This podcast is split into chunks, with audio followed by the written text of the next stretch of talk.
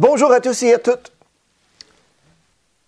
La colère, l'anticipation, la joie, la confiance, la peur, la surprise, la tristesse et le dégoût. Ce sont les huit émotions de base dont on a besoin pour performer dans le monde des affaires d'aujourd'hui. La joie, la confiance, la peur, la surprise, la tristesse, l'anticipation, la colère et le dégoût. En fait, c'est le psychologue Robert Plotchick qui a fait cette découverte dans les années 80. Et si vous y pensez bien, ce sont vraiment toutes les émotions dont on a besoin pour vendre, créer une expérience client et utiliser le leadership à bon escient. Ce n'est pas la première fois que vous m'entendez dire la phrase suivante. Les émotions mènent les décisions. Et aujourd'hui, dans cette vidéo, on plonge vraiment dans tout ce que peut vous offrir une bonne gestion de votre quotient émotionnel. Des meilleures ventes, une expérience client wow et un leadership beaucoup plus engageant.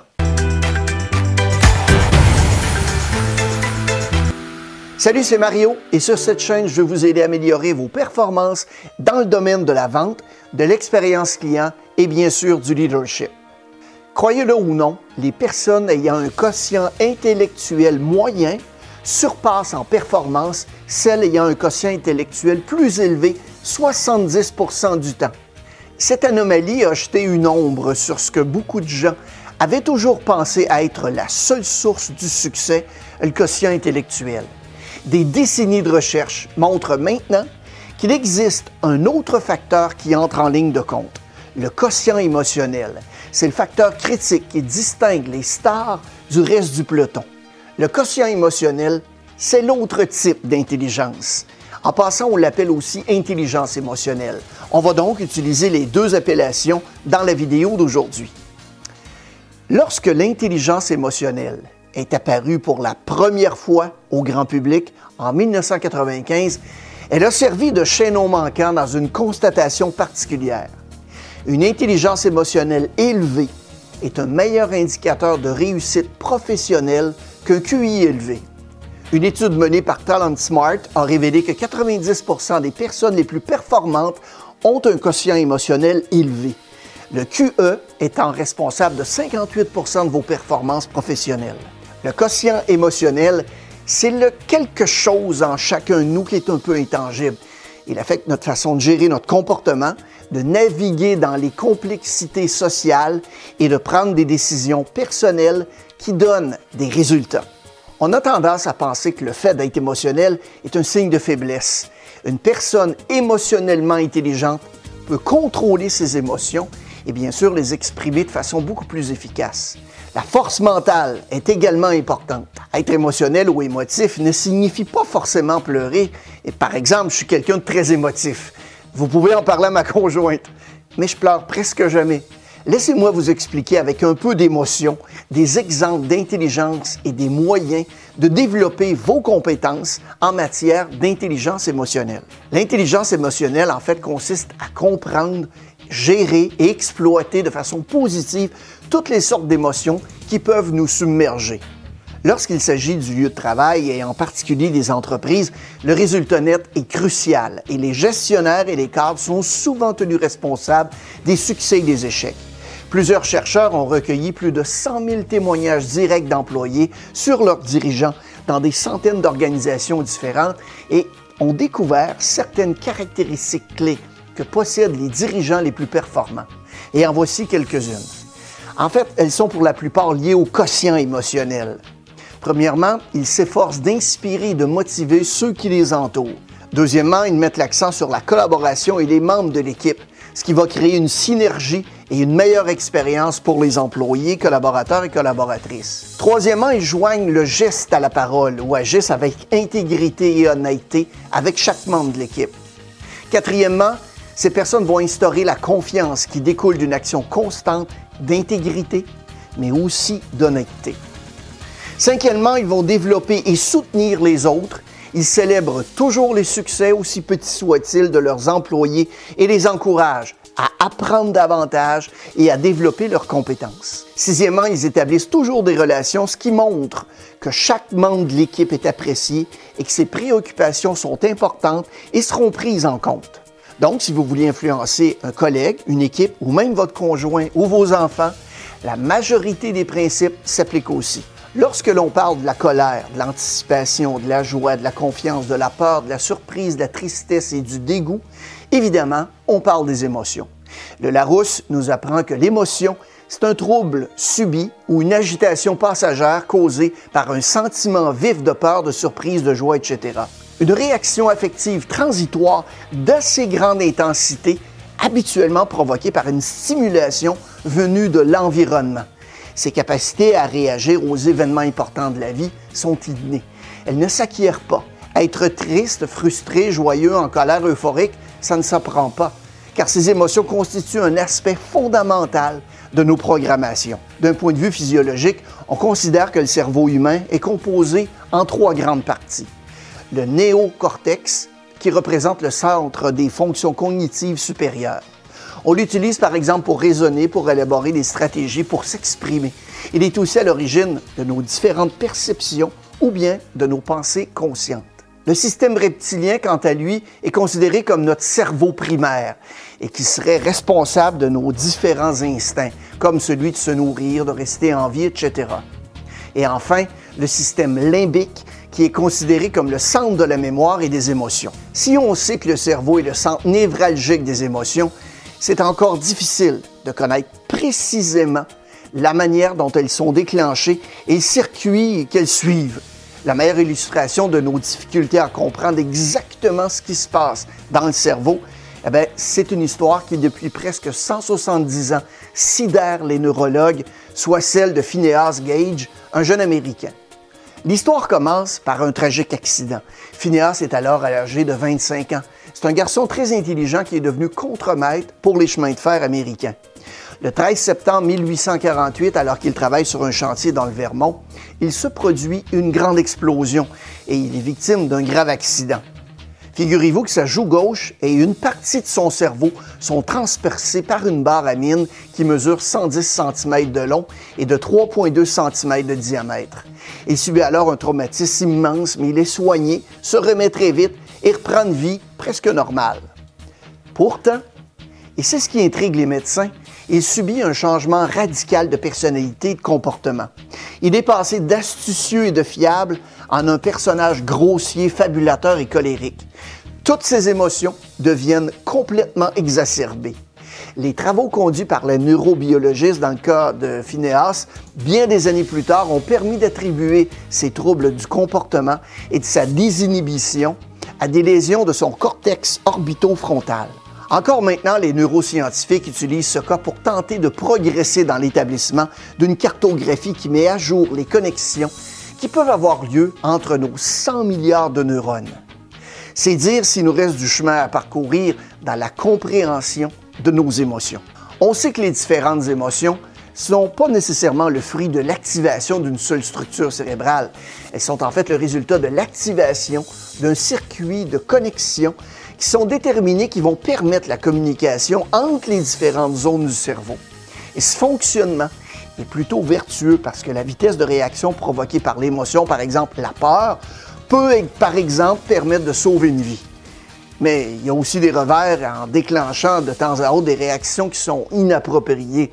Et ça peut arriver n'importe où, n'importe quand, tant dans la sphère privée que dans la sphère professionnelle. Par exemple, un candidat qui connaît une crise d'angoisse au moment de passer un entretien d'embauche et qui perd absolument tous ses moyens. C'est précisément pour cette raison qu'apprendre à détecter les émotions qui s'apprêtent à nous envahir et parvenir à les moduler peut être salvateur dans bien des situations. Le concept d'intelligence émotionnelle en fait a émergé en 1990 grâce aux travaux de deux psychologues américains, Peter Salovey et John Mayer. Ils établissent un lien entre, d'une part, l'intelligence qui relève des capacités cognitives et leurs émotions. Leur approche du quotient émotionnel est développée selon quatre axes. La perception émotionnelle qui relève de la capacité à identifier ses propres émotions et à les communiquer aux autres. L'assimilation émotionnelle qui décrit l'impact de l'intégration dans ses émotions dans le processus de pensée la compréhension émotionnelle qui va évoquer la capacité à comprendre des émotions complexes et la gestion des émotions qui va reposer sur l'aptitude à intégrer ou bien abandonner certaines émotions selon leur utilité. Selon Salovey et Meyer, toutes ces aptitudes liées à la gestion des émotions contribuent au rôle social de l'individu. Mais les deux psychologues s'arrêtent au rôle social de l'intelligence émotionnelle. Est venu ensuite le psychologue américain Daniel Grohlman, qui s'intéressait, lui, au rôle du quotient émotionnel dans un environnement professionnel. Il a déterminé alors quatre axes du fonctionnement du quotient émotionnel au travail. Premièrement, la conscience de soi, c'est-à-dire la capacité à comprendre ses propres émotions. Deuxièmement, la maîtrise de soi, soit la fiabilité, l'intégrité et l'ouverture face au changement. Vient ensuite la motivation interne, soit la recherche d'évolution, l'envie d'accomplissement et l'optimisme face aux échecs. Et finalement, l'empathie, c'est-à-dire la sensibilité interculturelle, l'envie de rendre service, l'exploitation de la diversité. Et enfin, les aptitudes sociales, soit le leadership, le pouvoir de persuasion, les capacités à conduire les changements, les compétences à bien communiquer. L'intelligence rationnelle que l'on mesure grâce au quotient intellectuel, le QI, relève de l'abstraction et du raisonnement logique. L'intelligence émotionnelle, de son côté, est une compétence qui relève d'une meilleure compréhension de nos émotions et de nos impulsions. Cette compétence se mesure grâce à la notion de quotient émotionnel, le QE. Pour bien comprendre comment fonctionne l'intelligence émotionnelle, il faut accepter l'idée que ce soit un autre type d'intelligence et non pas réduire les émotions à de la sensibilité, avec souvent ben, une connotation négative. Combien de fois est-ce qu'on a entendu durant notre enfance, hein? Arrête de pleurer, t'es grand, t'es grande maintenant. Ah bien alors au travail, bah, calme-toi, réfléchis avant d'agir. Ainsi, on nous encourage bien trop souvent à camoufler nos émotions au lieu de les utiliser de manière intelligente.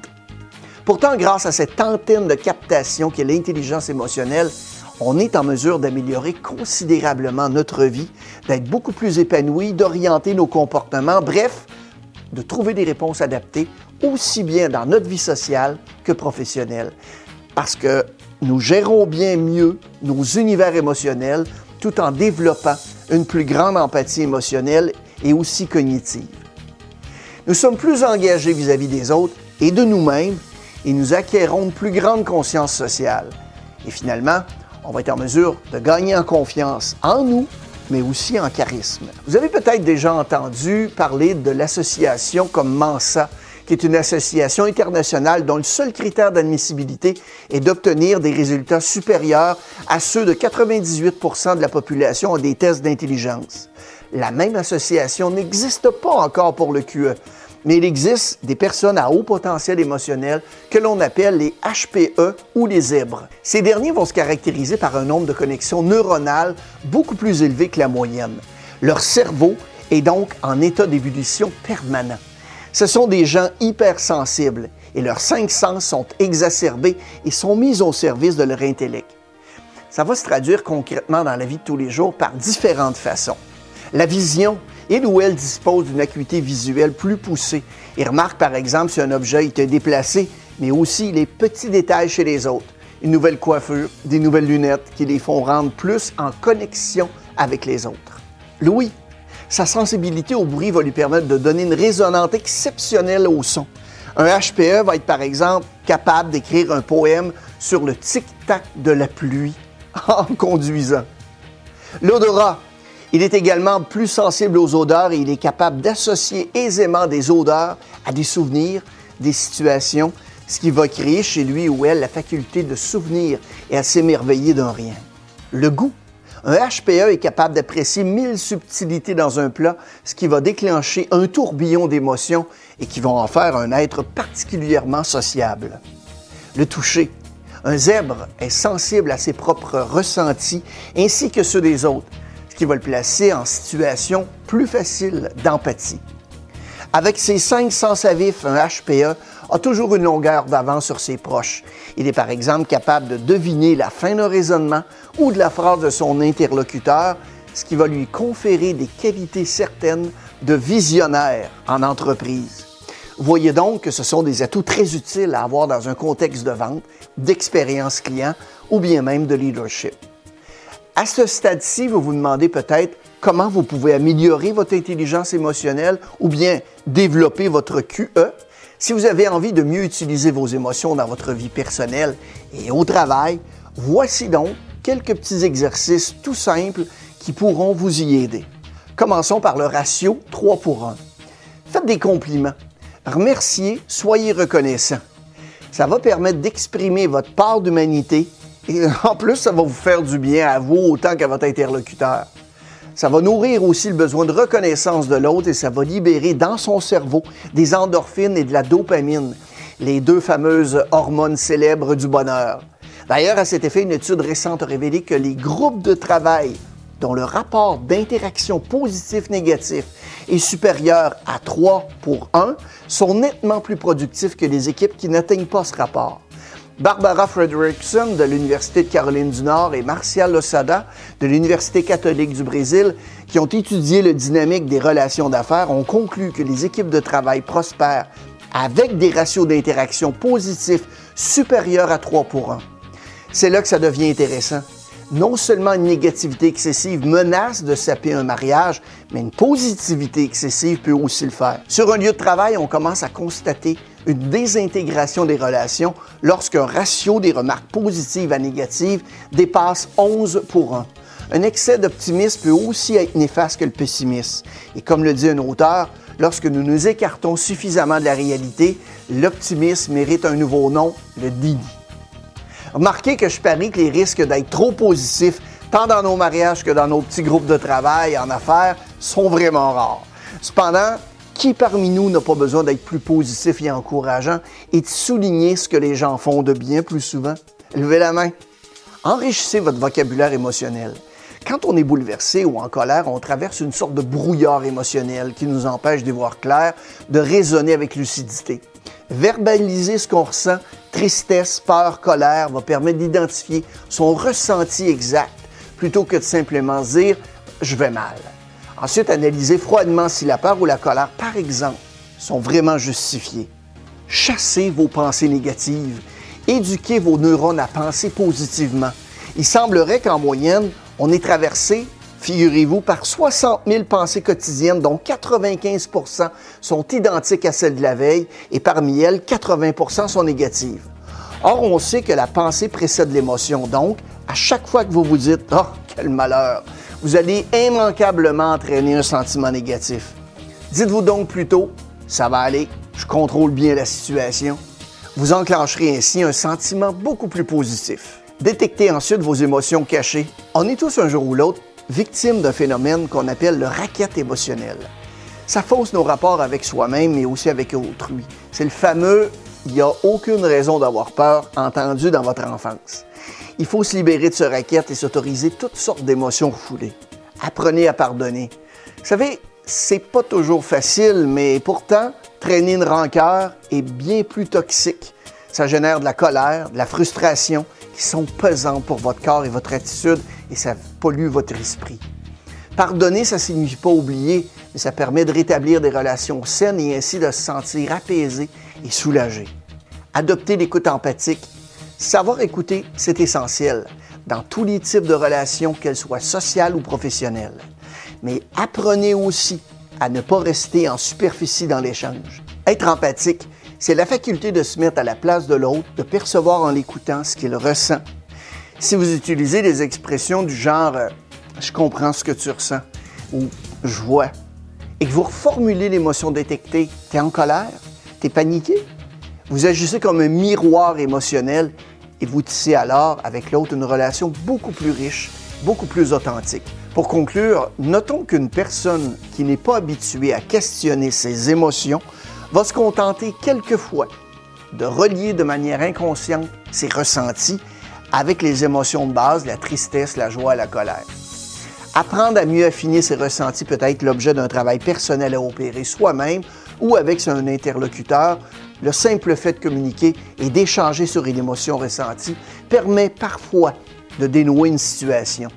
C'est aussi possible de développer son intelligence émotionnelle en se faisant accompagner soit par un psychothérapeute ou bien par certains coachs certifiés. Nous avons donc vu ensemble tout d'abord ce que sont les émotions, ce qui les déclenche. On a ensuite vu comment le fait d'apprivoiser ces émotions est une forme d'intelligence beaucoup plus efficace en affaires que le QI et qui s'avère précieuse dans de multiples pans de notre vie. Et le troisième point constitue à explorer ensemble la manière dont on peut acquérir de l'intelligence émotionnelle ou augmenter son quotient émotionnel.